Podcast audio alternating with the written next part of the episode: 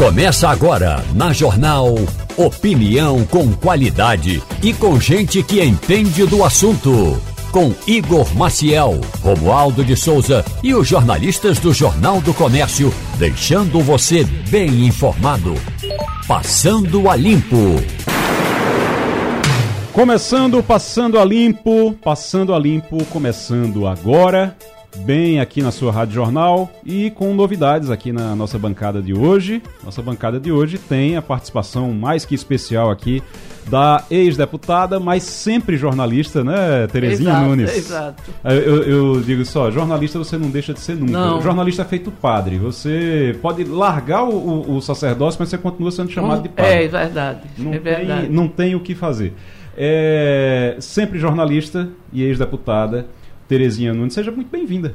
Obrigada, Igor. Estou Seja muito, muito feliz de estar aqui na sua presença, que eu respeito muito o seu trabalho. Oh, que, que coisa boa, obrigado. Eu, eu- eu- o, o respeito, pode ter certeza que é mútuo, de lhe acompanhar há muitos anos também, acompanhar seu trabalho há muitos anos também. Romualdo de Souza, muito bom dia para você. Bom dia, bom dia para você, bom dia também ao nosso ouvinte. Bom dia, Terezinha, tudo bem por aí? Bom dia, amigo. Que bom estar aqui junto com você. Prazer. Castilho chegando aqui também. Fernando Castilho, muito bom dia. Bom dia, Igor. Bom dia, Terezinha. Bom dia, Romualdo. Bom dia, ouvintes. Estava preso no trânsito? Tentou vir de metrô ou não?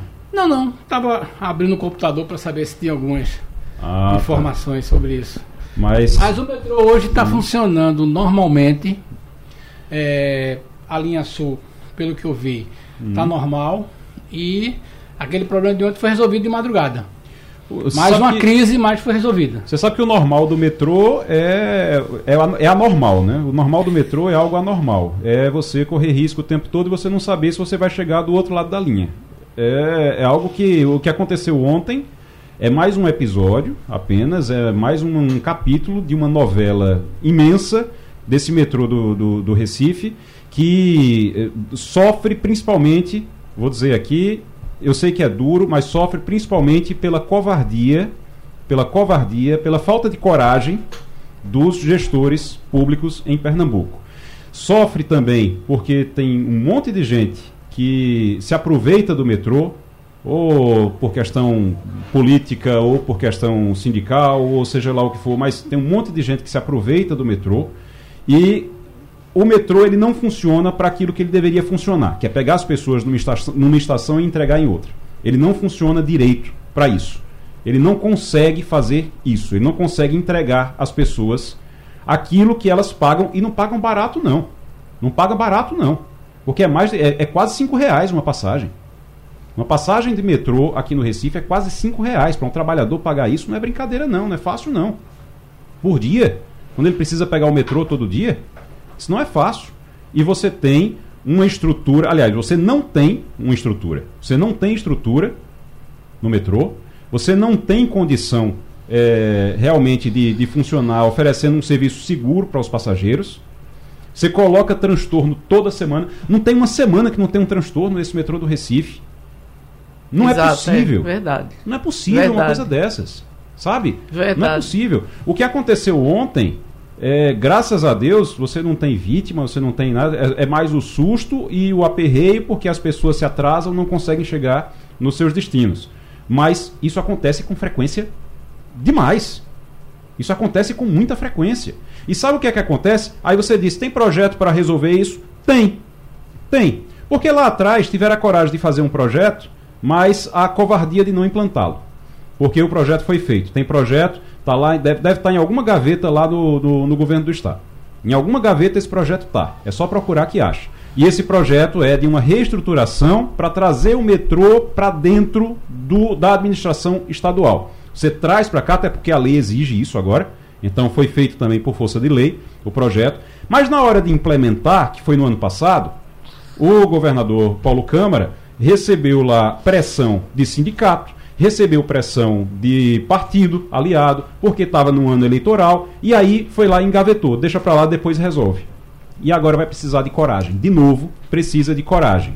A governadora assumiu faz seis meses, menos de seis meses ainda, ainda vai completar seis meses que ela assumiu, mas precisa ter coragem para poder resolver isso. E precisa ser prioridade, porque não é possível, não é possível, porque um, um equipamento desse tamanho que aliás precisa ser ampliado, ele não consiga funcionar uma semana sem ter um problema. Castilho. Olha, eu sou usuário do metrô.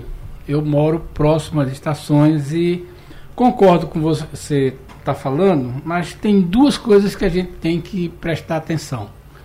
É, metrô é um equipamento que custa caro, dá trabalho e tem que ter verba de manutenção.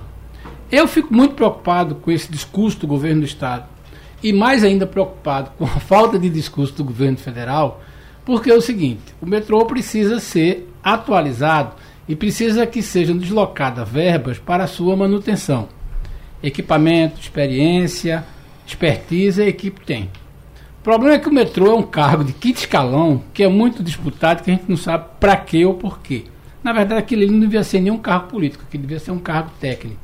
Mas veja bem, toda vez que a gente fala do metrô, tem uma pergunta que é principal. Quanto você vai botar no metrô? Sem que a União diga quanto vai gastar para melhorar a manutenção do metrô, isto não é barato.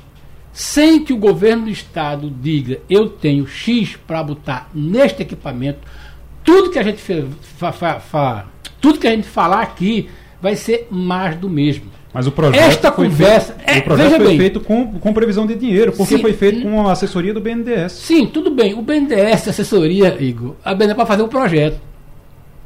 A assessoria com o BNDES é um projeto para fazer um projeto. A parte mais barata do, do equipamento é barata, é o projeto. Pois bem, a questão é, não tem da União verba para dizer assim, vamos investir na reestruturação melhor do metrô. Ponto. O governo do estado tem verba para assumir o metrô, botar dinheiro e fazer?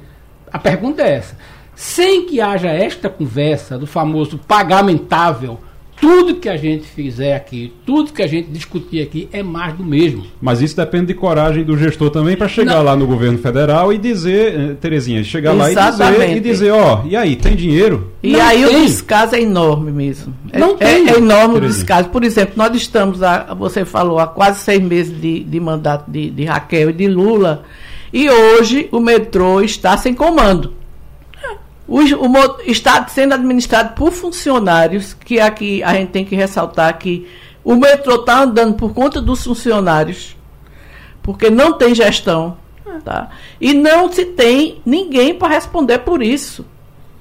E todas as vezes que semana- se botou gente para administrar, se botou gente que não tinha capacidade Não, e é para por- gerir aquilo. É, e porque, veja bem, tá? A divisão dos cargos federais em Pernambuco, que está.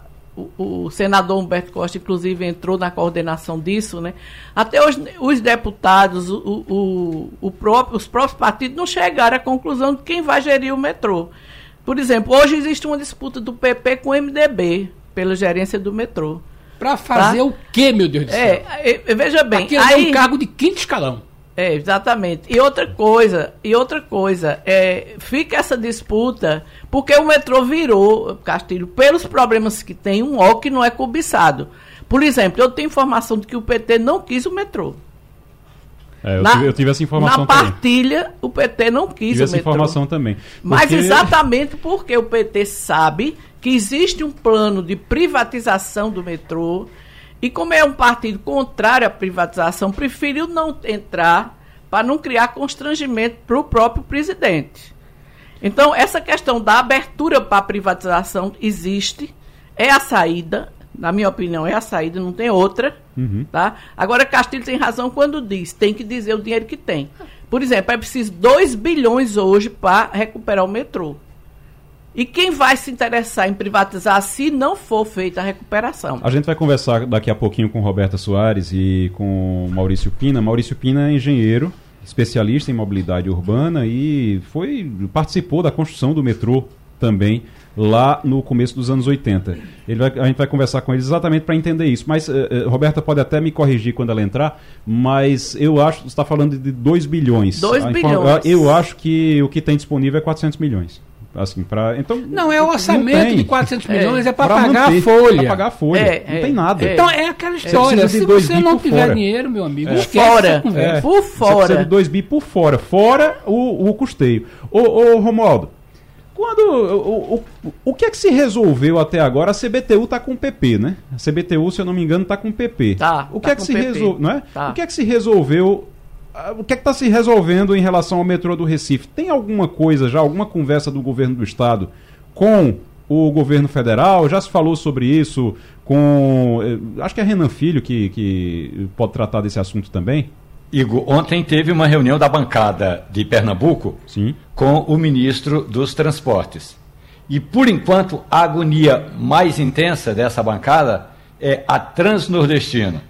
Porque a transnordestina é hoje assim o que a gente chama de cartão de visitas, tanto do atual governo como da bancada. Está todo mundo querendo que essa transnordestina saia do papel e o ramal seja de fato garantido. O ministro garantiu, diz que vai ter recurso, não sabe ainda se é da iniciativa privada, não sabe se é do governo federal, não sabe se é de uma parceria público-privada. Ainda não sabe de onde tem, de onde virá, mas vai ter dinheiro para a transnordestina. Ok, e essa questão aí relacionada ao metrô. Esse assunto ainda não foi colocado à mesa, até porque, e aí é bom que se diga, tem esses cargos de terceiro e quarto escalões ainda não foram resolvidos. Tem gente do segundo escalão que ainda não foi nomeado. Tem 2.636 cargos que estão na mesa do ministro Alexandre Padilha, da- das Relações Institucionais, que ele precisa dizer, ok, isso aqui vai para partido A, partido B, partido C, é, é, como diz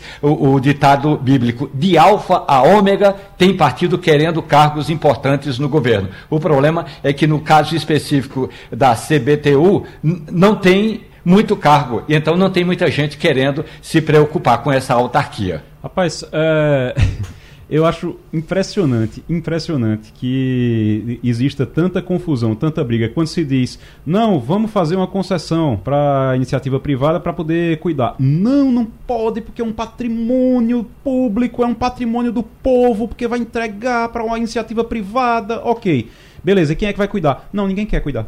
Ninguém quer tomar conta. Quem é que vai resolver? Não, ninguém quer resolver. Ninguém vai. Gente!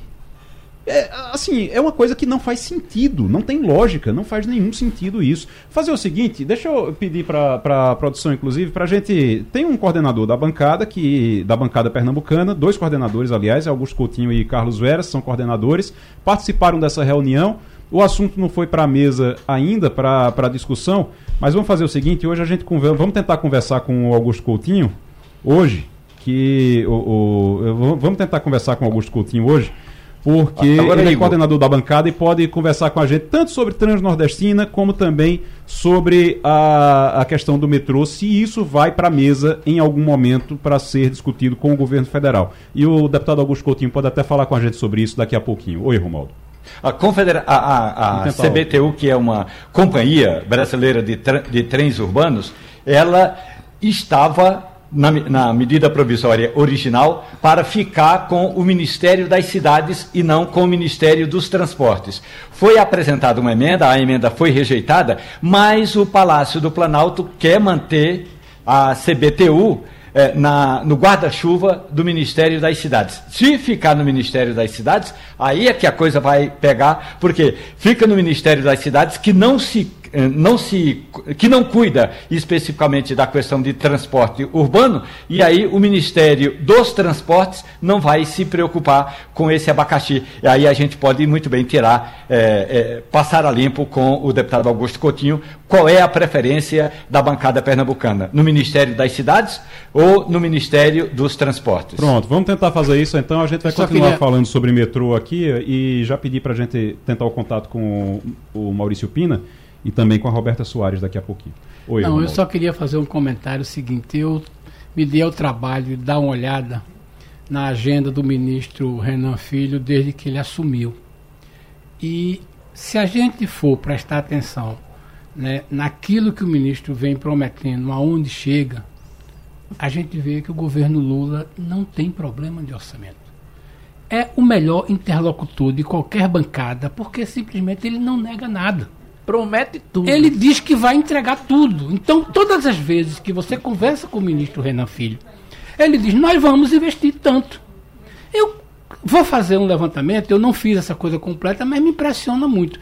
Ele chegou aqui com a governadora e disse: Vamos botar um bilhão nas, Nas estradas. nas estradas. Gente de Deus, É o ministro que não diz é não. É o ministro que não diz não. É a melhor conversa é, do mundo. É o ministro que não diz não. E aí aquela história. Não, nós vamos resolver o problema da Transnordestina. Vamos Sim, ver. Vamos. É a questão. É aquela história de a você atende se vai na telefonista e ela trata resolver, no, né? no gerúndio. Estamos transferindo isso. Eu estou muito preocupado pelo seguinte: eu acho que não tem problema de caixa no Ministério do Transporte. O ministro Renan Filho é o ministro que não diz Todo Deixa mundo chamar, pronto. Na linha conosco já Maurício Pina, que é engenheiro, especialista em mobilidade urbana.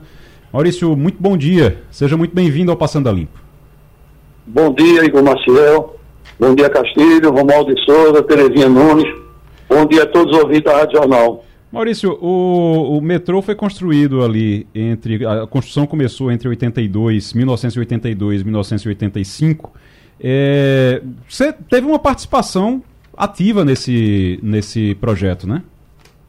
Veja, Igor, é, o metrô do Recife foi é, construído graças a um financiamento que, na época, o governo federal obteve junto a bancos europeus no valor de 459 milhões de dólares. E, em outubro de 81, veja quanto tempo já faz, essa, esse financiamento foi divulgado e as obras começaram logo em seguida, em 82. E foi um tempo de construção muito rápido. Em março de 85, o metrô já iniciou a sua operação. Esse tempo de uma obra, digamos, metroviária, uma obra sobre pneus, é um prazo extremamente curto. Na época, havia, digamos assim, uma, uma tendência muito grande de construção de conjuntos habitacionais muito grandes na área norte. E o metrô foi construído na área oeste. Por uma razão é que havia lá uma, uma rede, uma, uma linha férrea que ia até Jabotão e para evitar desapropriação foi construída ali. Mas na verdade na época não tinha demanda. Participei na época, era diretor da INTU, hoje Grande Recife, Consórcio de Transporte, e nessas reuniões é, surgiu exatamente o, o, metrô do Recife, foi resultado de um convênio firmado entre dois órgãos federais já extintos, a EBTU, Empresa Brasileira de Transportes Urbanos, e a Rede Ferroviária Federal, a REFESA.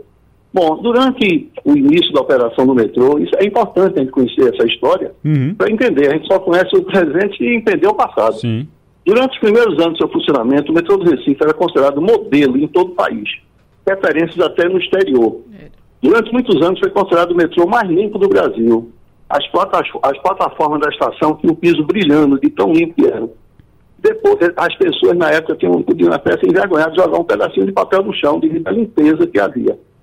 Nos, com o passar dos anos, o metrô entrou num processo de degradação muito grande, agravado nos últimos 10 anos, em que a falta de investimentos no metrô, é, é esse, é, é, a dotação de recursos, tanto para o custeio do metrô, como para a sua operação e manutenção, fizeram que nós chegássemos a essa situação que nós estamos vivendo hoje. Para que se tenha uma ideia, em 2021, eu não disponho dos dados de 2022, ocorreram 100 paralisações no metrô do Recife. E meu receio, Igor, e demais participantes do programa, e aos ouvintes, é que um belo dia nós acordemos e temos a notícia de que o metrô do Recife fechou as suas portas. Isso é algo extremamente grave. Não conheço registro em nenhuma cidade do mundo de que isso tenha acontecido. O nosso metrô foi o primeiro metrô construído no Nordeste do Brasil. E hoje nós vemos os metrôs de Salvador e Fortaleza expandindo a, a expansão do metrô de Fortaleza, duas linhas novas sendo criadas, o metrô de, de Salvador também. E nós aqui vivemos essa, essa situação tão crítica.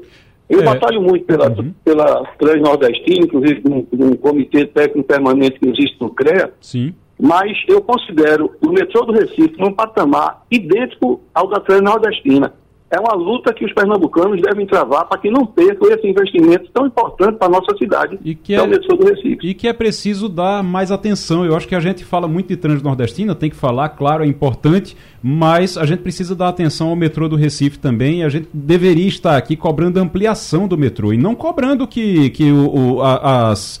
A, os cabos não caiam em cima das pessoas. O que a gente tá. É, é um absurdo que a gente esteja aqui, é, doutor Maurício, dizendo, dizendo, olha, é um absurdo, não pode estar os cabos caindo em cima das pessoas, não pode, não cair em cima das pessoas, claro. Eu tô, eu tô aqui exagerando até porque, mas o, o, risco que as pessoas correm todo dia, a gente não, não deveria estar aqui, não deveria estar aqui reclamando do perigo que as pessoas correm, do risco que as pessoas correm andando de metrô e inclusive de não chegar no, no, no, no seu destino.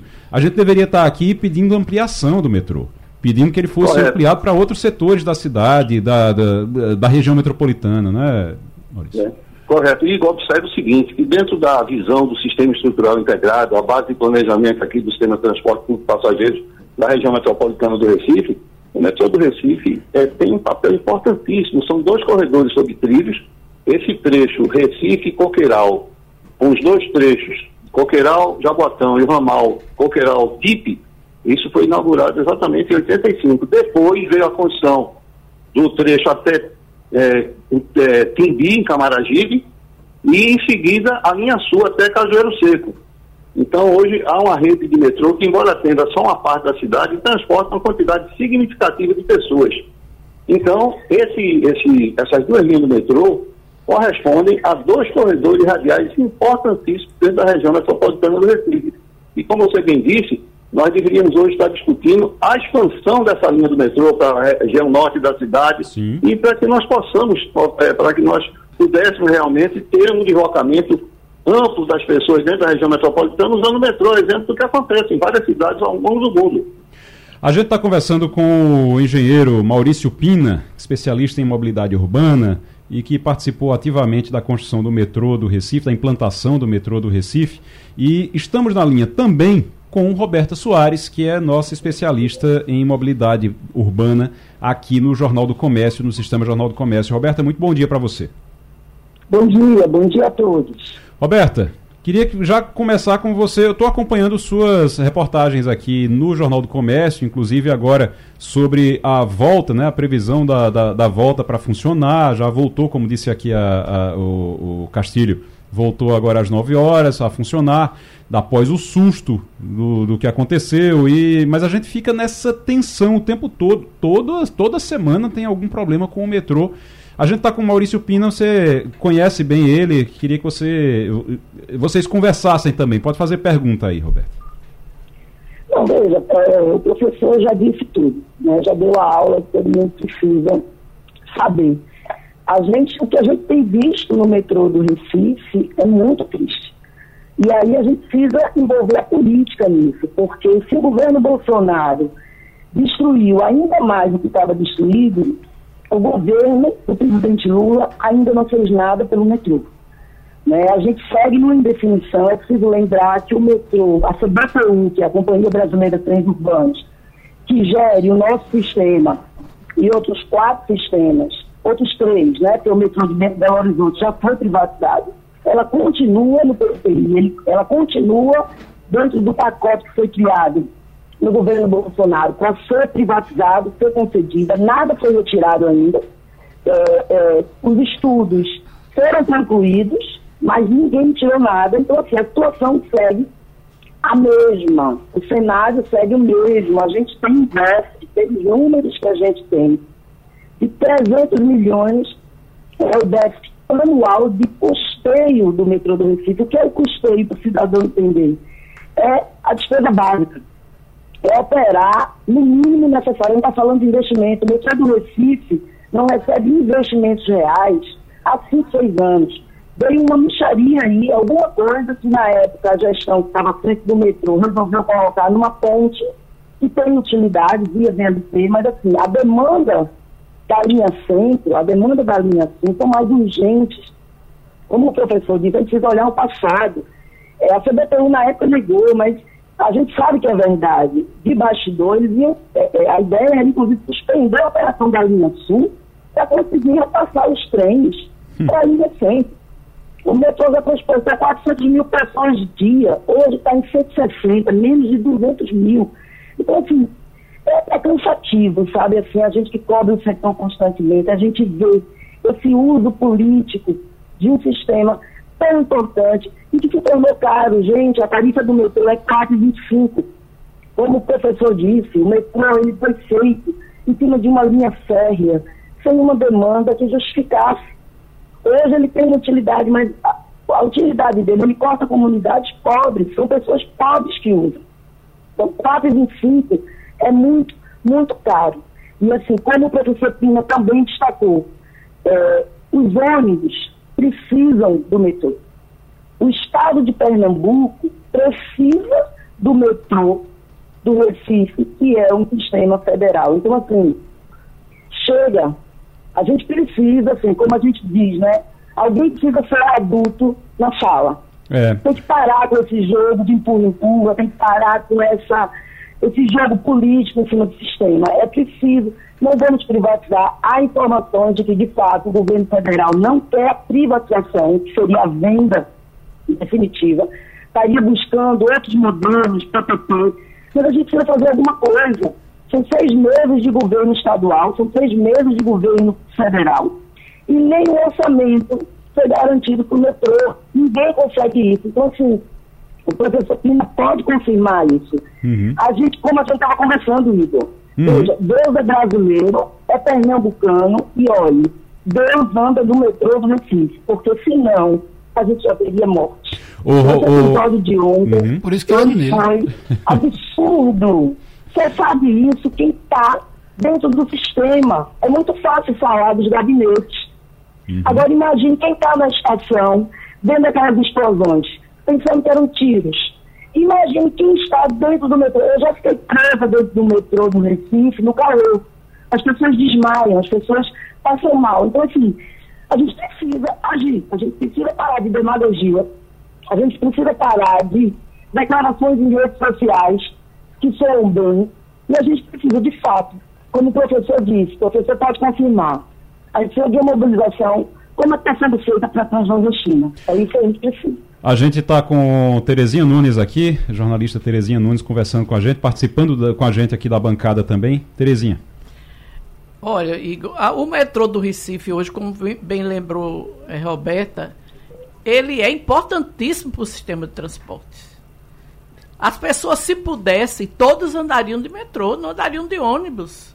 Porque é muito mais tranquilo viajar de metrô, mesmo com calor e etc. O que aconteceu ontem, e aqui eu queria chamar a atenção, porque não houve mortes realmente, mas o que vai ficar de sequela psicológica nas pessoas que viram as explosões, nas pessoas que correram com medo, nas pessoas que ficaram presas, é, que inclusive desmaiou muita gente. Isso a gente não está discutindo, mas é verdade, desmaiou muita gente. E essa questão de empurrar com a barriga, de tirar, de, de colocar a política nisso, a política que eu digo, a má política, que é a utilização do cargo, dos órgãos, a utilização dos, do- dos próprios funcionários, isso é um absurdo. O metrô do Recife tem que ficar fora disso. Tem que ter uma administração séria, uma administração técnica e o apoio político, sim. Mas o apoio político para conseguir resolver a situação. Por exemplo, essa transnordestina que está todo mundo falando dela, todo dia o ministro dizendo todo dia a mesma coisa, ela vai ser construída quando? Vai demorar muito, porque primeiro tem que resolver o problema se vai ser dinheiro público ou privado. Isso vai demorar. Então, seria o caso da bancada de Pernambuco dizer ao ministro, ministro, tudo bem, o senhor está garantindo a Transnordestina, satisfeito tudo, mas o nosso problema urgente é o metrô do Recife. O metrô pode ser resolvido amanhã, basta alocar os recursos e resolve o problema. Agora precisa de dinheiro, né? Agora, precisa dinheiro de alocar isso. os recursos. Se É. tem um bilhão para as estradas, não pode ter dois bilhões para o metrô?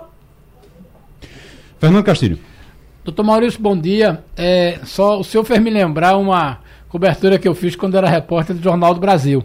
Pouca gente sabe, mas a Norberta Debrecht, que fez o primeiro trecho, chegou com um pacote pronto, inclusive com financiamento. Então, o governador, então, era Gustavo Krause, ele disse, eu aceito isso se você botar um ramal para o TIP. E assim foi feito. Foi nesse tom que depois, naturalmente, mas a Debrecht já chegou com a oferta do governo federal com o financiamento internacional já, que está aí, o, o ex-governador Gustavo Krause está vivo e a gente pode conversar sobre isso. Mas eu tenho uma pergunta para o doutor Maurício, o seguinte, o que é mais urgente hoje para o metrô? É ampliar a verba de manutenção enquanto se discute tudo isso? Se o senhor fosse, por algum castigo, levado à superintendência do metrô, eu estou dizendo porque realmente é muito difícil, o senhor faria o que para tentar melhorar aquilo ali? Olá, Castilho, bom dia. Eu só queria fazer um ligeiro reparo. A ida realmente, do, do- a construção do trecho Timbi foi na época que Gustavo Krause era governador do estado. Pronto, governador. Mas né, a que- construção do metrô Foi anterior. A construção É. do metrô foi. O governador Ele era Roberto Magalhães. É, ele era o secretário da Fazenda, é isso mesmo. É. Então, veja, você, eu, eu, considero assim, sabe, Castilho, eu acho que o metrô está na UTI, está moribundo, está agonizando. E para um paciente que está agonizando, o que se tem que fazer é tentar recuperar a vida dele. Então, falar em expansão seria uma etapa logo em seguida. Hoje a gente tem que salvar o metrô, que está morrendo. Então, tem que se ver todos os investimentos necessários. Isso que aconteceu ontem é resultado exatamente de um descaso de vários e vários anos, dez anos para cá, que não se investe adequadamente na questão da, dos recursos necessários à manutenção e operação do sistema. Então, essas 100 falhas que ocorreram em 2021 foram por motivos os mais diversos: roubo de cabos, quebra de composições, pane no sistema elétrico, prática de canibalismo. Canibalismo é quando um carro quebra, eram 25 TUEs que chegaram em 1984, começaram a chegar esses TUEs, de trem unidade elétrica. São as composições mais antigas aqui do metrô, eram 25. Então, quando quebra uma, aí tira a peça de uma para colocar na outra. Isso chama canibalismo. Então, vai assim, aí o sistema começa a se degradar profundamente dessa maneira. Não há recursos, então o paciente está na UTI. O que teria que fazer é tirar o paciente da UTI, fazer com que ele tenha uma condição de operação satisfatória e, a partir daí, sim, nós começarmos a pensar na expansão do metrô. Isso é fundamental, Castilho. Eu não consigo imaginar que a nossa cidade, daqui a 20, 30 anos, continue operando com o sistema de ônibus que existe hoje, com todas as deficiências que ele apresenta. Nós temos que expandir a nossa rede de metrô, como as outras cidades fazem em todo mundo. Eu citei há pouco, Fortaleza está construindo dois novos trechos de metrô, uma linha leste e outra linha para o aeroporto. Então nós temos que pensar em recuperar, no primeiro instante, tirar eles da UTI, em seguida expandir. Expandir para a área norte, para. É, há vários corredores aqui, que inclusive já foram objeto de estudo de possível implantação do sistema de sistemas sob trilhos. Nós temos que colocar esse assunto na pauta. Mas primeiro salvar o paciente. Professor, hum, professor Maurício Pina, obrigado pela participação. Roberta Soares, só uh, para a gente encerrar, o, quais são os próximos passos agora em relação. Está funcionando já normalmente o metrô? Está resolvida a situação, pelo menos nesse dessa paralisação dessa, da, da vez? É, veja, a gente tem muito pouca informação. É, é sempre assim. Nossa equipe vai, vai apurar, e depois o assunto é esquecido e a gente nunca sabe se de fato fica comprovado que é resultado de psicoteamento, a gente sabe que é. Então, assim, é sempre uma incógnita. É, agora o diálogo realmente com o metrô do Recife está bem mais fácil, que antes não existia, né? na gestão passada simplesmente não existia um diálogo, então hoje você ainda consegue ter uma comunicação, acompanhar um pouco, mas assim, a situação, como a gente já disse, é a mesma. E aí deixa eu trazer só uns números para vocês, para vocês verem o tamanho do problema. Um estudo que foi feito, que você abordou isso, né, uhum. foi feito na gestão passada do governo Paulo Câmara, junto com o governo federal, um estudo para a concessão do metrô, que depois foi engavetado por Paulo Câmara, sob pressão do Sindicato dos Metroviários, que era exatamente a campanha, né, a tentativa de, de eleger Danilo Cabral, uhum. e esse estudo está lá parado. O, o, o, o custo para recuperar, para dar um upgrade, deixar o metrô pronto para ser concedido ou não, são quase 4 bilhões. 3 bilhões, né, 700 milhões seriam do governo do Estado. Porque, veja, é isso que a gente também já conversou. O Estado tem responsabilidade sobre o problema. Conceder ou não o metrô tem que passar pelo governo de Pernambuco. Ele é ator principal no processo. Então, que se envolver, tem que trazer o problema para si. Então, o problema é muito grande e, como eu já tinha dito, não foi liberado orçamento.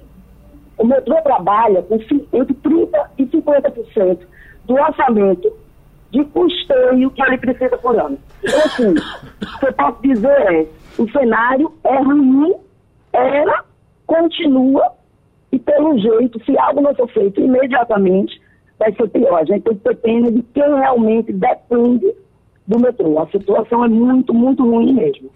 Roberta Soares, obrigado pela participação também aqui. A gente falando sobre o metrô. No final do programa, a gente ainda vai cobrar o, o coordenador da bancada, o deputado da bancada pernambucana, o deputado Augusto Coutinho, vamos cobrar ele também, para ver se a bancada está é, ciente desses problemas e está cobrando isso também do, junto ao governo federal e ao governo estadual. Quem está aqui com a gente é Natália Ribeiro. Natália estava agora há pouco conversando, faz nem 20 minutos, 30 minutos, que ela estava conversando com a ministra da Saúde, Nízia Trindade. Entrevista daqui de Pernambuco só participou a Rádio Jornal, só a Rádio Jornal que participou de Pernambuco, que conversou com a ministra Nízia Trindade agora há pouco. Natália, como é que foi essa conversa? Eu sei que ela falou sobre essa questão dos hospitais aqui no, na região metropolitana, aqui em Pernambuco, inclusive sobre a, a questão dos hospitais, eh, do, do, apoio do governo federal para os hospitais, né? Isso mesmo. Igor, bom dia para você, dia. Terezinha, Castilho, toda a nossa audiência. Então, é a retomada, para o nosso ouvinte entender, é a retomada do programa Bom Dia Ministro, que, portanto, começa com Nízia Trindade, que é ministra da Saúde, uma pasta importantíssima para o governo federal, que todo mundo sempre está muito atento ao que está acontecendo.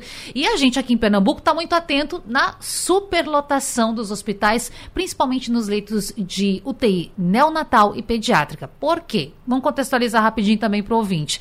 Governadora Raquel Lira emitiu um decreto Portanto, decretando, e já, desculpe pela repetição da palavra. Neuro, neurológica também, né? Neonatal e, e neurológica. Pelo que, desse, que eu vi no caso. decreto é neuriped. Neuri... Isso, Sim. voltado uhum. para crianças. Certo. Porque acontece, a procura está muito grande, a gente tem noticiado tanto na Rádio Jornal quanto na TV Jornal, nosso ouvinte tem acompanhado, o telespectador também. Muita gente em fila com suas crianças, vaga de UTI, ou seja, é um, uma necessidade bastante urgente. E os pequenos, que também toca muito o nosso coração. Dito isso, quinta-feira passada, vou contextualizar aqui, que a gente estava com o representante da Secretaria Estadual de Saúde no nosso debate, e naquele momento, quinta passada, eram 75 crianças aguardando. Na segunda-feira, agora, 35. Tem acontecido essa oscilação, mas sempre tem criança esperando vaga de leito de UTI. Então, aproveitando essa oportunidade, nós tivemos que fazer essa pergunta para a ministra. Ministra, o que vai ser feito? Porque o governo federal faz custeio dos leitos de UTI. Vai chegar dinheiro em Pernambuco? Então agora eu vou pedir a gentileza para o ouvinte para que a gente possa acompanhar a essa resposta. resposta. Da ministra, lembrando, ministra Nízia Trindade Isso. falou com rádios é, em todo, com emissoras de rádio em todo o Brasil, de Pernambuco só a Rádio Jornal. É, primeiro, minha solidariedade eh, com é, o Estado de Pernambuco, nesse quadro que, é, antes de acontecer em Pernambuco, nós já tivemos essa situação de um aumento e mesmo falta de leitos pediátricos em outros estados, a exemplo do estado do Amapá, onde temos apoiado com a Força Nacional do SUS é, que é um contingente de profissionais da saúde mobilizado em termos de emergência. É, então, nós temos feito contato sempre que acontece problema desse tipo com os governos né, locais, é, no caso com a governadora é, Raquel, e nós é, faremos isso naturalmente, esse apoio no caso de Pernambuco. Então, esse apoio pode ficar tranquila que, sem dúvida nenhuma, nós estaremos juntos. Nós firmamos agora também uma portaria, justamente pensando nessas situações de emergência, em ter um respaldo à possibilidade, quando necessário, de envio de profissionais, é, de recursos adicionais. Enfim, nós estamos buscando construir as melhores saídas é, para essas situações de crise, como ocorre em Pernambuco. Mas também nós temos que agir é, pensando a médio e longo prazo. Então, no Ministério da Saúde, nós estamos discutindo é, ações que antecipem essas situações que são situações ligadas em geral a vírus respiratórios, né, como é o que está acontecendo agora. É, como é que nós podemos antecipar aí com vacinação, vacinação para aquelas doenças preveníveis por vacina, é, com planejamento dessa questão dos leitos hospitalares, mas para resolver a crise imediata é estar junto com a governadora, como tem, temos feito é, com todos os governos, é, verificar a possibilidade de um incremento via força imediato em relação à Força Nacional do SUS e trabalhar conjuntamente as soluções. Né? Então, assim, minhas, minha palavra não só de solidariedade, mas de ação do Ministério da Saúde junto ao governo do Estado e ao governador. Tá aí então, Natália, a resposta, a ministra se colocando à disposição, aquilo que a gente estava falando aqui, né, Terezinha Castilho, de o governo ir lá também no governo federal, a governadora ir lá no governo federal e dizer, olha, vamos lá, vamos trabalhar junto, a responsabilidade é de todos nós aqui e ela está se colocando à disposição. Então tá aí a ministra, nessa entrevista que a Natália Ribeiro fez com ela, participou com ela, com a ministra da Saúde, Nízia Trindade, agora falando sobre isso. Agora, eu tenho uma, uma, uma questão, não sei Sim. se ela falou sobre isso, hum. Natália, que é, tem uma questão política também. Romualdo sabe a pressão que está, né, Romualdo, lá em cima da, da, do Ministério da Saúde, porque o Centrão quer o Ministério da Saúde, não é, Romualdo? É, o Centrão quer, aliás, o poderoso, o poderoso Centrão, que chama-se Arthur Lira, quer o Ministério da Saúde para entregar a um integrante eh, do grupo, e é bom lembrar que no passado o Centrão comandou o Ministério da Saúde. A gente se lembra do deputado paranaense Ricardo Barros, que foi ministro da Saúde eh, nesse conglomerado chamado Centrão. Agora, o presidente Lula disse a Arthur Lira: olha, não me fale sobre esse assunto.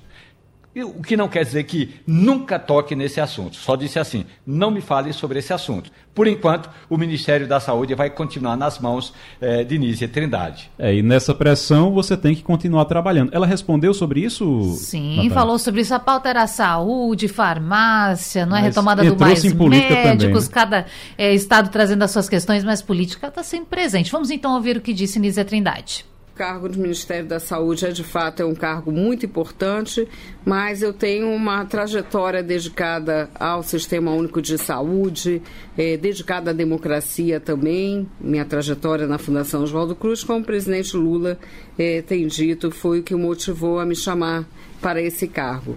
É, eu creio que nesse momento aperfeiçoar as relações com o poder legislativo tenha que ser o foco do governo e tem sido, né? Como é, de fato chegarmos a um equilíbrio nessa relação e isso para mim é o objetivo central. Com relação à permanência no cargo é uma prerrogativa do presidente. É, eu sou uma ministra de Estado é, tem uma carreira e uma trajetória voltada à defesa do Sistema Único de Saúde, como eu disse. Então, eu fico muito tranquila, fico feliz com a declaração do presidente Lula, certamente, e sempre estabelecerei diálogo com o legislativo, com todos os partidos, como tenho feito. Tá aí. Natália Ribeiro, obrigado. Tá certo. Natália... Quando tiver uma nova conversa com o ministro, eu volto aqui também. Muito bem. está, está franqueado o microfone para ah, você. Ah, tá certo. Todo. Obrigada, gente. Bom programa. Valeu, obrigado, Natália. Natália Ribeiro que participou agora, Rádio Jornal, única rádio de Pernambuco a participar dessa entrevista coletiva com a ministra Nízia Trindade da Saúde. Conexão Portugal com Antônio Martins. De volta com o Passando a Limpo, direto para Portugal. Antônio Martins, muito bom dia para você. Boa tarde aí em Portugal. Como é que é, essa história da embaixada? Que eu vi que a embaixada do Brasil recebeu uma ameaça de atentados contra brasileiros no país, Martins. Bom dia, Igor. Bom dia a todos que fazem parte da bancada. Bom dia, ouvinte da Rádio Jornal. Pois é, essa, esse e-mail chegou à, à embaixada do Brasil né, com uma, uma ameaça de um grupo neonazista dizendo que Portugal era um país de brancos e para brancos, o que desconhece a história de Portugal, porque os mouros estiveram aqui durante muito tempo, né? Os árabes, é um país que está, na realidade, de mestiços de várias partes do, do, da Europa e da África, enfim. Mas existe essa crença aí de que seria um, um um país branco, e mesmo que fosse, não seria esse o caso de, de tratar as pessoas que vêm para cá e de pessoas de outras é, etnias, enfim. E dizendo que Portugal era um país branco para brancos e que os brasileiros, como eles chamam os zucas, os brazucas, que é uma forma pejorativa de tratar a comunidade brasileira, deveriam é, ser expulsos, assim como os homossexuais e os africanos, e aí mistura tudo, né? Homofobia com, com racismo, e dizendo que iria fazer um atentado num lugar onde muitos brasileiros se reuniriam. Né? Só que existem vários lugares onde os brasileiros estão aqui, então é meio complicado saber. A polícia, a embaixada entrou, entrou com um pedido ao governo para que é, investigasse essa situação. Vamos ver o que, é que acontece. Agora fica uma uma situação muito complicada, porque por mais que você possa até pensar que é sem consequência, a gente não sabe né, se realmente é sem consequência. O que existe é uhum. é sentimento de uma parte de alguns grupos, né, em relação à comunidade brasileira, à comunidade estrangeira de uma forma geral, em específico as que são de países é, da África, da América Latina Sim. e outras populações também que não são não estão relacionados aí outros grupos que não estão relacionados à, à origem, mas à questão da, da sexualidade, enfim, é uhum. muito complicado. Muito bem, a gente está aqui com Terezinha Nunes, participando hoje conosco da bancada do Passando a Limpo, também Romualdo de Souza e Fernando Castilho. Terezinha Nunes. Eu queria saber, Antônio, é, essa essa ojeriza agora, repentina, porque parece que é de pouco tempo para cá, dos portugueses em relação aos brasileiros. Isso é, é um comportamento que repete a resistência dos europeus aos imigrantes em geral, ou existe algo particular em Portugal por conta da ida de muitos brasileiros para Portugal? É isso, é uma coisa contra o Brasil ou se estende a outros grupos étnicos? Bom dia, Terezinha. Olha, é, com certeza a gente vai, vai haver mais pontos de fricção né, e de embate por conta do aumento da população brasileira aqui. Mas isso não é nada novo. Né? Vamos lembrar das várias crises que nós tivemos como comunidade aqui em Portugal. Lembra da, da questão dos dentistas nos anos 80, né, que eram tanto discriminados, não conseguiam registro e tal, e, e isso, isso, se misturava, tinha a questão técnica, obviamente, da formação e tudo, existia lá uma discussão, que eu não vou entrar aqui em detalhes, e que nem domino muito nesse sentido, né, não é, enfim, meu papel aqui, mas existia por trás também uma, um problema sério com, com, com a comunidade brasileira. Depois teve, mais recentemente, as mulheres de Bragança, né, que é, houve um, uma, uma manifestação das mulheres de Bragança por conta de prostíbulos que estavam sendo construídos ali, que existiam na fronteira com a Espanha e que tinham prostitutas brasileiras e que é, de repente esse, chamar alguém de uma mulher de brasileira já era um xingamento na realidade naquele momento né? então existem várias ondas de de discriminação e tal. Mas não é só contra brasileiro, né? contra os africanos também. É, contra os ciganos, principalmente aqui em Portugal. E outras minorias. E o que eu acho que tem de novidade, né, para além da questão da comunidade brasileira aumentar aqui, é primeiro as mídias sociais, a, internet, o anonimato que permite que as pessoas se sintam à vontade para falar o que quiser, grupos que normalizam, que banalizam determinados comportamentos que no dia a dia as pessoas não teriam, né, como falar esse tipo de coisa abertamente no café ou numa reunião com amigos, mas ali no, no grupo social, naquele grupo, na, na, rede social, naquele grupo, às vezes até discutindo determinados assuntos como xenofobia, como, como é, racismo, homofobia, né? Eles se sentem à vontade para partilhar dos seus preconceitos com aquelas pessoas que também partilham do mesmo preconceito. É, e outra coisa é uma ascensão da extrema-direita também. A gente não pode negar isso. Portugal aumentou aqui é, muito a visibilidade de um partido como Chega, que é um partido de extrema-direita, ligado à extrema-direita norte-americana, ligado à extrema-direita brasileira, à extrema-direita da Hungria, da Polônia, e que é, da Itália, da França, né, da Espanha também, e que tem um pouco esse discurso né, de Portugal para os portugueses, de, né, até o próprio dirigente do, do Chega no Porto, que é um, um brasileiro, diz que está ali para defender os portugueses, não para defender os brasileiros. Né, então, toda uma, uma deturpação aí do que seja uma comunidade, porque a Europa, o mundo precisa dos imigrantes de uma forma geral, o Brasil também precisa, né? todos nós precisamos, de conviver com o diferente, com o novo, enfim, é, essa coisa retrógrada aqui. Volta sempre. O Martins, é, a gente está conversando com o Antônio Martins, direto de Portugal, falando com a gente aqui no Passando a Limpo. Fernando Castilho. Martins, é, uma coisa que você fala, a gente vem batendo aqui, mas tem algumas coisas curiosas que vão no sentido contrário. Hoje tem uma grande oferta de estágio é, em Portugal e com propostas de salário, de estágio de empresas, é, de até é, 5 mil reais. É, então seriam quase equivalente, euros, é. equivalente, né? Seriam quase 900 euros ou mil euros. Isso é, é, é para estágio, não é nem para trabalhador, é para estágio mesmo, é isso? Que, é, que, que oferta é essa? E é oferta presencial ou, ou nômade digital? Bom dia, Castilho. Veja, é, o estágio aqui é um pouco diferente do Brasil. Né? Nós temos, obviamente, aqui em Portugal o estágio curricular, o estágio extracurricular, mas existem algumas profissões que, para você exercê-la, você precisa passar pelo estágio depois de formado. Você pode até ter o diploma, né? mas para exercer a profissão, tem que fazer o estágio. E aí, que profissões são essas? Advogado, tem você é bacharel em direito, mas aqui o exame da ordem, né? É, além do exame, tem um estágio de um, de um ano e seis meses. É, para também médicos, enfermeiros e até para jornalistas. Os jornalistas não precisam ser formados necessariamente.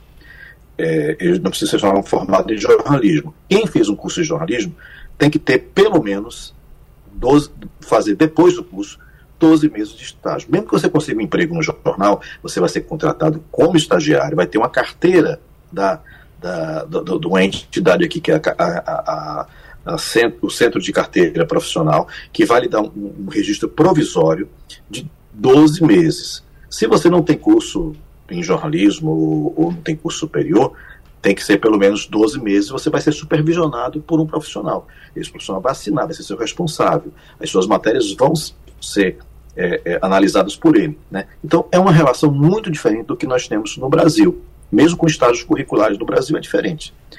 E pra, é para essas profissões que exigem o estágio profissional como etapa para entrar no mercado de trabalho que existe agora essa questão do, do valor mínimo.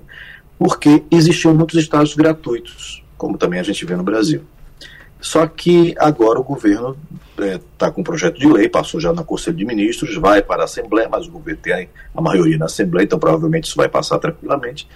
É, colocando em 950 euros, 25% a mais do que o salário mínimo aqui, que é de 760, o que dá aí, esses 950 euros, o equivalente a quase 5 mil reais. Então, as empresas vão ter que pagar para esse estágio obrigatório. Né? Então, alguém que, por exemplo, esteja formado em jornalismo e queira ser contratado por um jornal, primeiro tem que ser contratado como é, um estágio profissional, ganhando isso, 950 euros, né, como salário base, e durante o período pelo menos dois meses, depois ele pode pedir a carteira profissional de é, jornalista profissional mesmo. Rapaz, só, só acho estranho, Martins, porque pelo, pela, pelo que você está dizendo, a cronologia do que você está dizendo, a pessoa vai trabalhar como estágio, ganhando 950 euros, e lutar bastante durante esse período para poder ser contratado e ganhar menos depois. É isso? Não, não. Não pode ter salário retroativo, né? É, é 760 vai, euros o, o salário vai, mínimo. Né? Pelo menos receber, continuar recebendo o mesmo ou recebendo um pouco, um pouco mais, né? Ah, entendi, ok. Então não pode, não pode. É a condição, de, é a condição dela ali que tá como ela está contratada, mas uhum. ela, a condição dela é de estagiário Sim. e ele tem que ser supervisionado. Inclusive esse tempo de estágio ele conta para tempo de serviço.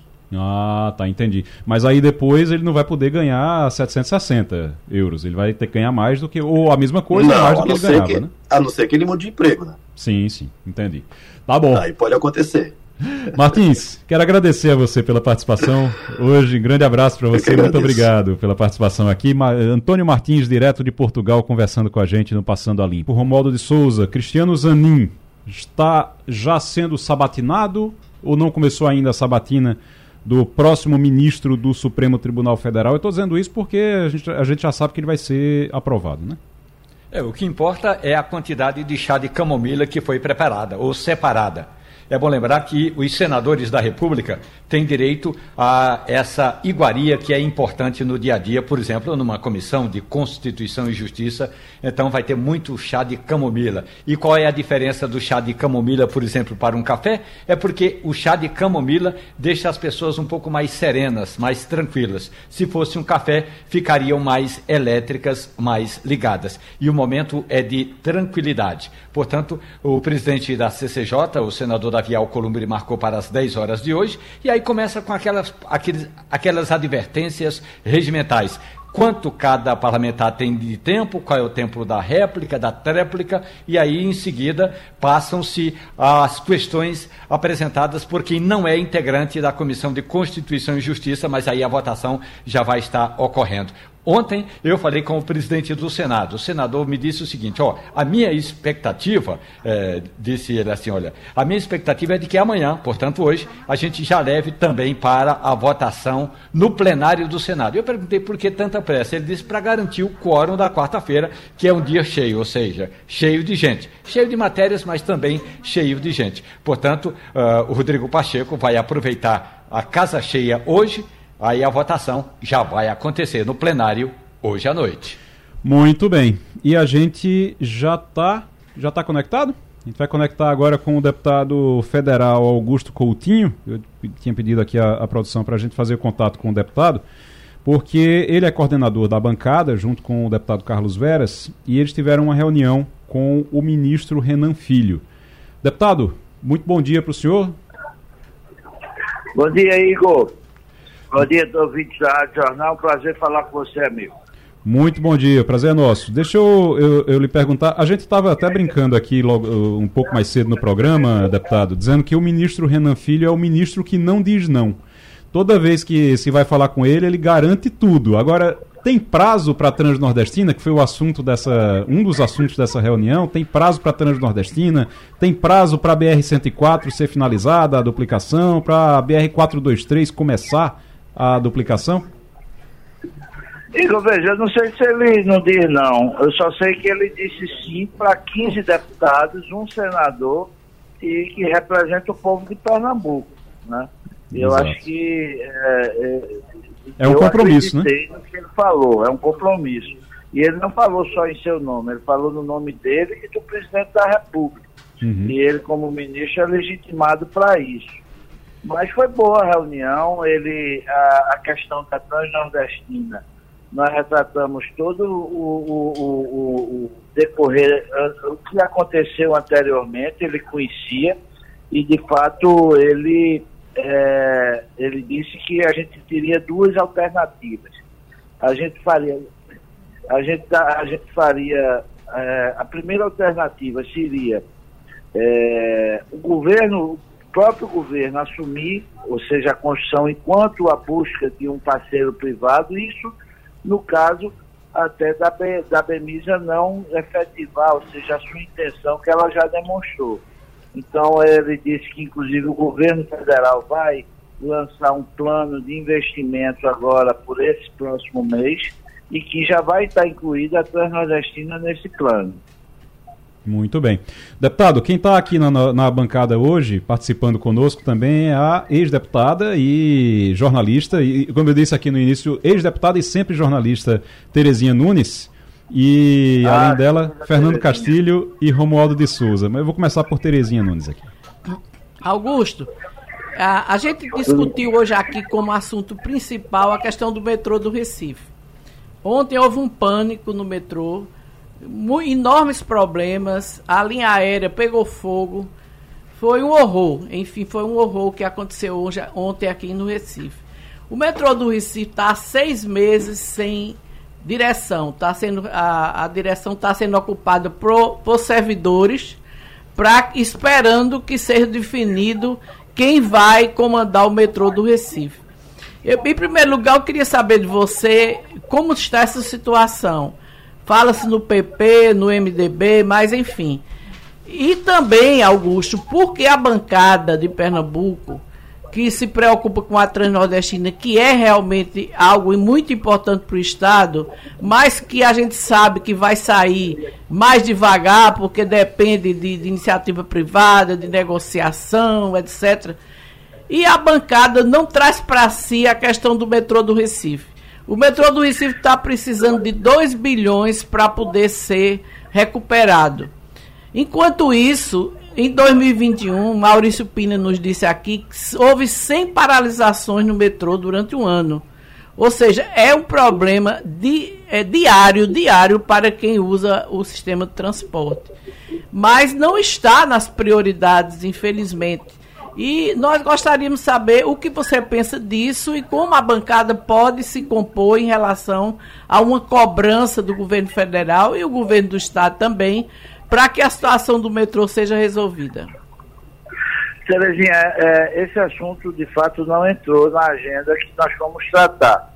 A gente tratou também de assuntos importantes, ou seja, a questão da Transnordestina é vital, a gente não pode aceitar e, e não se posicionar que Pernambuco fosse subtrair do nosso ramal. Né? Verdade, verdade. E a gente se posicionou isso de uma forma clara para o ministro no dia de ontem. Tratamos também de, de, de duas outras obras que são também muito importantes. A 104, que hoje, naquele polo de confecção entre Caruaru e Santa Cruz do Capibaribe, está um caos instalado quando tem uma grande, um, uma grande data de feira e você tem ah, simplesmente o trânsito paralisado. É um investimento de 100 milhões que precisa ser feito para terminar a obra é, e foi um outro assunto que foi tratado, que também o ministro disse que já tinha, inclusive, entrado em contato com a governadora, já que o governo do estado detém essa licitação, já fez essa licitação.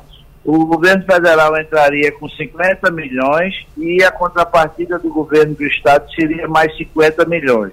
Essa foi a proposta que o ministro Renan fez à governadora, e que esse dinheiro, inclusive, já estaria disponível, esses 50 milhões iniciais. Outra obra também muito importante é a duplicação da 423, aqui liga é, é, é, é, bezerros a, a.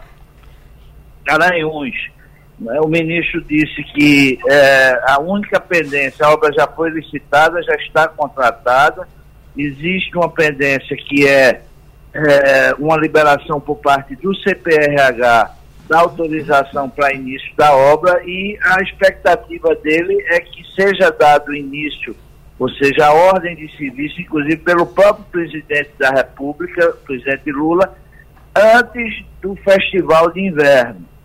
Ou seja, já agora, já por esses, é, por esses dias aí, já, já, já se ter efetivamente a ordem de serviço para 423. Outro assunto que nós tratamos foi a 232, que é outro problema e outro gargalo para o Estado. Ele disse que assume, vai assumir a, a, a, a 232.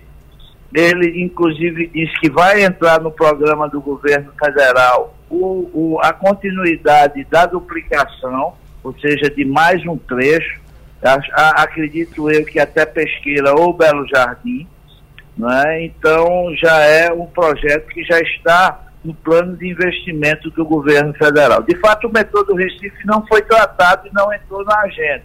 Você levanta um assunto importante, um assunto que inclusive tem de ser compartilhado com o governo do estado. me parece que Sim. a governadora já tem tratado esse assunto. Mas a gente está a completa disposição para enfrentar isso e ajudar nesse assunto. Eu vou é aproveitar. É uhum. Eu vou, aproveitar, é, eu vou aproveitar, deputado, então, a pergunta de, de Terezinha e aproveitar e fazer, aproveitar também o microfone da Rádio Jornal aqui para fazer esse apelo para que a bancada de Pernambuco entre nesse assunto, que converse com a governadora Raquel Lira, que converse também com o governo federal. Eu acho que o mais importante é a bancada poder fazer essa ponte que é tão necessária entre o governo do estado e o governo federal para que as coisas aconteçam aqui. Então, aproveitar também para deixar essa, essa sugestão aqui para a bancada também tratar desse assunto, porque é muito importante. Mas deixa eu passar aqui para Fernando E a Castilho. sugestão está tá aceita e, e, nós vamos fazer isso. Inclusive, é, essa reunião da é, da Transnordestina, eu inclusive tinha na última vez que falei com a governadora, eu acho que uns 40 dias atrás, Sim. eu tinha dito a ele dessa movimentação que nós faríamos, no sentido de pressionar o governo para que a gente pudesse garantir a Transnordestina. Mas pode passar para Castilho, é um prazer. Pronto. Você mandar um abraço para Romualdo também. Vamos também. Vamos, vamos, vamos conversar com Castilho e com Romualdo. Mas é, é, agradecer e dizer que a gente fica cobrando, viu? Eu vou ficar cobrando, o senhor sabe que eu fico, que eu fico Não, no pé. prazer. É, eu acho que é importante. A gente uhum. tem de trazer esse assunto importante para Pernambuco. A gente está aqui para fazer isso. Né? Fernando Castilho.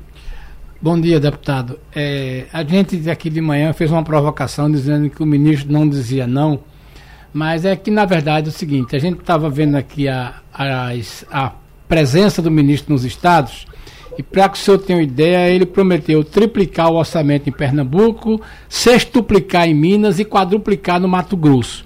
Então, tudo isso ele vai fazer com 18 bilhões, 8. É, eram 23 no começo do governo, na semana passada ele já reduziu para 18 bilhões para aplicar em infraestrutura de transporte. Mas eu queria que o senhor ele falasse... Ele ontem falou, cara, só, Castilho, só, ele ontem falou que terá até o final do mandato 70. É, é aquela história, é, um, é uma coisa muito boa, né? Ele está dizendo, era 23 no começo do governo, mas ontem ele já falou que esse ano vai ser 18,8. Mas eu queria saber se o senhor tratou com ele a questão do arco metropolitano. E se vocês, se vocês, qual é a promessa dele? É, é, o Ministério tem interesse de ajudar nisso? Se isso não entrou na pauta também ou entrou? Boa, boa pergunta, cara, Castilho. Entrou sim, entrou, foi inclusive provocado pelos deputados, se não me engano, Silvio Costa Filho e pelo deputado é, é, Geraldo é, Guilherme Ochoa Júnior. É, e teve mais algum deputado que, que tratou desse assunto. De fato, é, foi tratado isso, ele disse que o governo ia avançar no eixo sul do, do, do arco, porque o norte estava com é, alguns problemas do ponto de vista ambientais e que eles tinham deixado isso para o governo do estado cuidar e eles iam avançar com, com é, vamos dizer, a, a banda sul do arco metropolitano. Isso Muito foi tratado também ontem. Romualdo de Souza, a gente está conversando Augusto com o deputado Coutinho. federal Augusto Bom dia, Coutinho. deputado. Olha, olhando a estrutura do governo Lula. Oi? Alô? Romualdo? A gente perdeu o, áudio de Romualdo agora. Vamos tentar é, recuperar o áudio de Romualdo. Agora, mas o, o deputado, enquanto. Vamos ver, vamos ver se a gente é, retorna com o de Romualdo aqui. Mas, deputado, aproveitando, então, também, o senhor falou do da BR-232. No caso da BR-232, a promessa tem um prazo para fazer uma recuperação daquilo ali? O governo federal recebe de volta, já recebeu de volta? Vai receber de volta quando? Bom, é, ele, o que ele disse foi que estaria, é, inclusive, tem uma pendência ainda do ponto de vista de, me parece, Tribunal de Contas, do recebimento da obra e que precisaria ser resolvido essa questão. O senador Fernando é, Fernando era, inclusive, que é bastante conhecedor, ou seja, de, de, de, desse projeto, foi secretário, inclusive, um grande secretário, e, e Fernando, ele, inclusive, se dispôs para que a gente fizesse uma agenda e vamos fazer com o Tribunal de Contas da União, para até colocar que qualquer problema que venha a ocorrer, ou que tenha ainda de pendenga perante o Tribunal de, de Contas da União, seja colocado à parte para não inviabilizar, Sim. ou seja, essa, essa, é, essa transferência da 232 para o governo federal. Ele diz que assume o a BR 232, de fato, existe essa pendência é, no governo federal que nós vamos, inclusive, ao Tribunal de Contas tratar para ver o que é que podemos ajudar nesse sentido. Muito bem. Romualdo de Souza está de volta. Romualdo. Augusto Coutinho. Bom dia, deputado. Por gentileza, olhando a estrutura de governo aprovado naquela medida provisória, aprovada naquela medida provisória que quase não foi analisada eh, a tempo no Congresso Nacional, a Companhia Brasileira de Trens Urbanos está sob a responsabilidade do ministro Jader Barbalho, filho do MDB. Portanto, se é para tratar de metrô do Recife, tem que bater a porta do Jader Barbalho, porque a gente sabe que no Brasil tem algumas coisas que são confusas. Uma coisa é transporte, outra coisa é transporte urbano. Uma, uma coisa é Ministério dos Transportes, outra coisa é Ministério das Cidades. Com tanto ministério, a gente até acaba se confundindo. Mas, especificamente, agora tem que bater a porta do Jader Barbalho, filho, e dizer: ó, a gente tem de consertar esse metrô no Recife, deputado.